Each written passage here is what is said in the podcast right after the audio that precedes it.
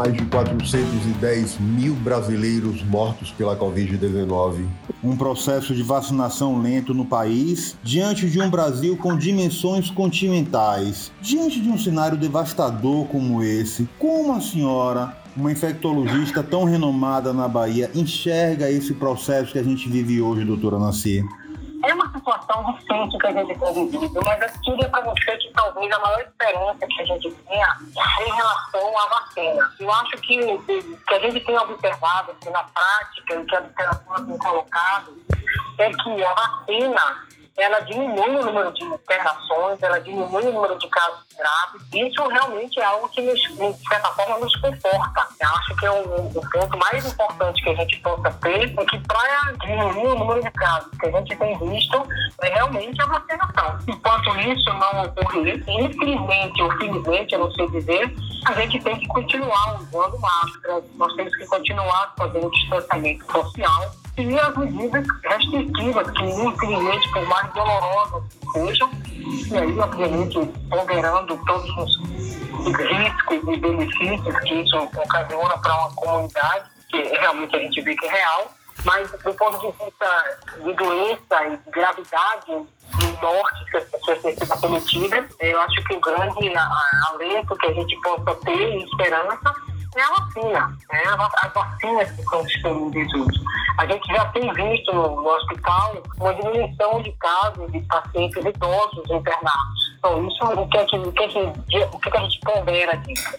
Pondera que é a vacina. A vacina tem diminuído o número de internações de pacientes idosos. Então, isso é bom é realmente muito bom. Nós tivemos medidas mais duras de isolamento social nos meses de março e no começo de abril, o que permitiu um recuo do, da gravidade dos casos e permitir que a vida social voltasse a acontecer com todas as restrições que nós vivemos no momento de hoje. Como a senhora vê a reabertura do setor produtivo e o comércio de um modo geral nesse momento?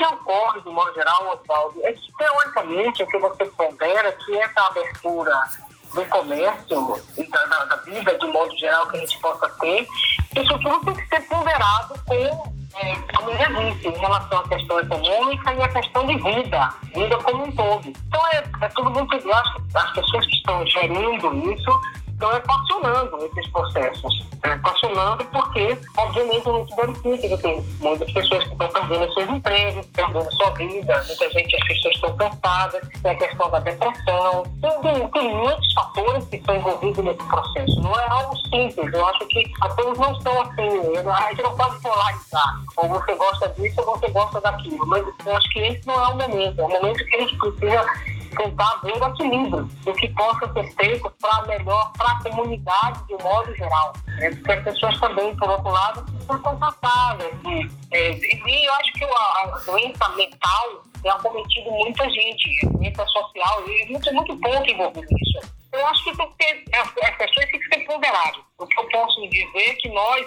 por exemplo, que trabalhamos na linha de frente, estamos vivendo com os processos que internam, porque a maioria, mais importante, até a maioria dos pacientes que têm Covid, eles vão ficar em casa. É, a maioria é assintomática, a maioria tem doença leve. Isso é um fato. Agora, é claro que as pessoas também, muitos, perderam família. Se a questão básica é que é uma doença que acomete família. Então, você perde pai, perde mãe, perde tia, perde filho. Então, é uma tragédia familiar que tem sido vivida. É um problema que é uma conjuntura que é algo, acho que é surreal. Né? É surreal o que a gente tem vivenciado. Então, acho que a gente tem que ponderar.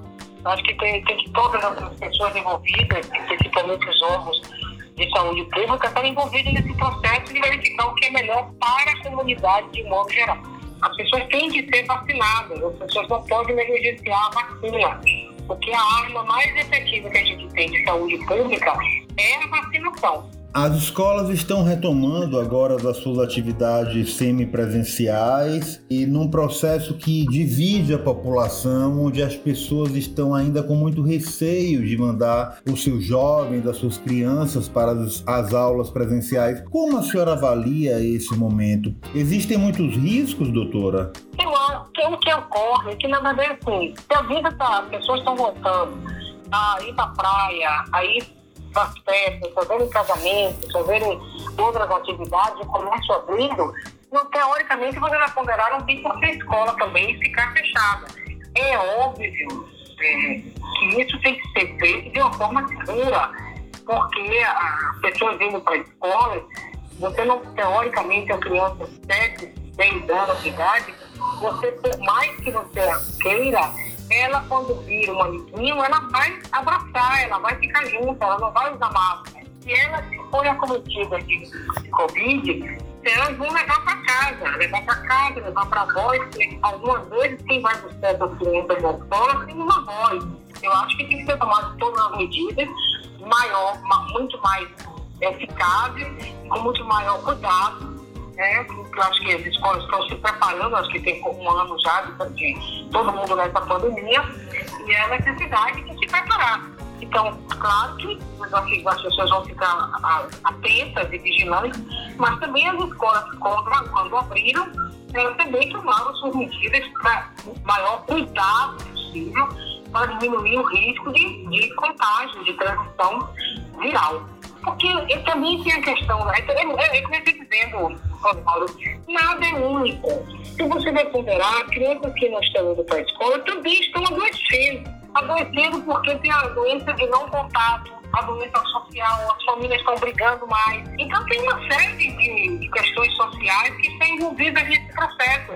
E aí tem tem a questão mental. A gente tem visto que o índice de estupro, é, de a forma de alimentação, então tem uma série de, de, de, outras, de outros fatores que estão envolvidos nesse processo. Obviamente, acredito né, que todas as escolas, quando estão sendo abertas, elas estão fazendo uma promoção, cuidados para essas crianças e as pessoas que estão envolvidas diminuírem ao máximo o risco do risco de transmissão. Então, esse é, o, é o foco de todos os envolvidos. Acho que todas as pessoas que estão envolvidas nesse processo, a preocupação maior é a diminuição do risco de transmissão. Isso é um fato. E agora, teoricamente, os professores vão ser envolvidos também nessa questão da vacinação, então, consequentemente, você vai, consequentemente, diminuir o risco de adoecimento. A vacinação continua sendo a principal arma contra a Covid. Como a senhora avalia o processo de imunização da população se nós estamos ainda longe de ter uma imunidade de rebanho? A imunidade, a gente precisa que uma média de mais ou menos 70% da população esteja vacinada. Acho que esse é o ponto principal. Né? Chegar a uma chance desse, desse porte vai ser melhor, sem sombra de dúvida. Ah, um ponto que é importante é as pessoas acreditarem na vacinação. Nosso país é um país tradicional em respeito à vacina nós temos um Programa Nacional de Imunização que é absolutamente fenomenal, certo? Então, consequentemente, a gente precisa seguir a nossa tradição. A nossa tradição é de vacina. Então, se você hoje consegue não ver doenças como poliomielite, você não, você não vê doenças como sarampo e outras doenças mais, é por conta da vacinação. Então, eu acho que a vacina é algo que ela sofre, e as pessoas que são consideradas antivacinistas, por conta do sucesso pólio, até morreram de pólio e ficaram com sequela de poliomielite. Mas hoje você não vê isso mais. Não vê por quê? Porque tem uma, tem uma vacina que é altamente eficaz e que você não vê mais esse tipo de doença. Então, consequentemente, a história mostrou isso. Então, em relação à Covid, nós já conseguimos ver que alguns países já estão comemorando. A imprensa e também as publicações, as publicações têm verificado isso. Então você vê locais como Israel, Austrália, os próprios Estados Unidos mesmo, né? Então, então já está mostrando que a vida está voltando ao normal por conta de que vacina. Então, é extremamente importante que a gente respeite essa ferramenta e que nosso país ele é primoroso nesse processo de vacinação. A gente tem hoje no Brasil um processo paralelo à vacinação contra a Covid, que é a vacina contra a gripe, e há muitas dúvidas ainda sobre a hora correta de vacinar. Qual o protocolo ideal e como administrar as vacinas contra a gripe e a Covid, já que há muita dúvida por parte da população? Na verdade, assim, há muita desinformação. A vacina de influenza, que é a vacina contra a gripe, ela é administrada de uma forma rotineira anual. A vacina contra a Covid, então, a prioridade é a vacina contra a Covid. E 15 dias após a dose da vacina de Covid, o paciente, a pessoa, deverá ser vacinada contra influenza. Então, a norma é Covid, 15 dias após, a vacina de influenza. Essa é a, é a, é a regra. Porque a gente continua tendo as outras doenças, sem sombra de dúvida. Mas é importante que as pessoas, principalmente as pessoas que têm comorbidade e que são prioridade na vacina de influenza, mesmo ser vacinadas. Por que, que a gente está falando em prioridade? Porque, teoricamente, se a gente fosse considerar, todo mundo deveria ser vacinado está priorizando por, por uma questão de prioridade, né? Você priorizar. Mas se a gente tivesse vacina para todo mundo, a vacina seria para todo mundo, sem sombra de dúvida. É uma vacina eficaz e que não tem efeitos adversos, mas importante que a vacina de influenza. Para finalizar, que mensagem a senhora deixa para as pessoas que vão nos ouvir, para a população de modo geral, nesse momento de tantas dúvidas e ao mesmo tempo de tanta esperança por conta da vacinação contra a Covid? Eu diria que a mensagem que eu, que eu daria, que eu digo é, primeiro esperança, nós precisamos ter, sem sombra de dúvida. Outra coisa que eu acho que seria extremamente importante que a gente precisa ter, Oswaldo, é cuidado com a passar informação. Nós estamos vivendo a pandemia da informação, então é a infodemia. A Organização Mundial de Saúde tem ficado muito atenta a isso. Então, eu acho que precisa acalmar um pouco a população de modo geral, que não passe informação se ele antes checar se essa informação é correta. As fake news é algo extremamente nocivo, absolutamente nocivo. Nós hoje estamos, estamos lutando contra um vírus, um vírus que é uma pandemia, mas também nós estamos também cansados, digamos assim, de tanta desinformação e que as pessoas passam essas informações para outras pessoas sem antes checar a informação. Então, isso é de uma gravidade estupenda. Então, o que eu diria é, pare um pouco, cheque essa informação antes de você disseminar algo, porque isso é nocivo, absolutamente nocivo. Doutora Nancy, eu quero agradecer demais a participação da senhora com a gente no podcast do Muita Informação.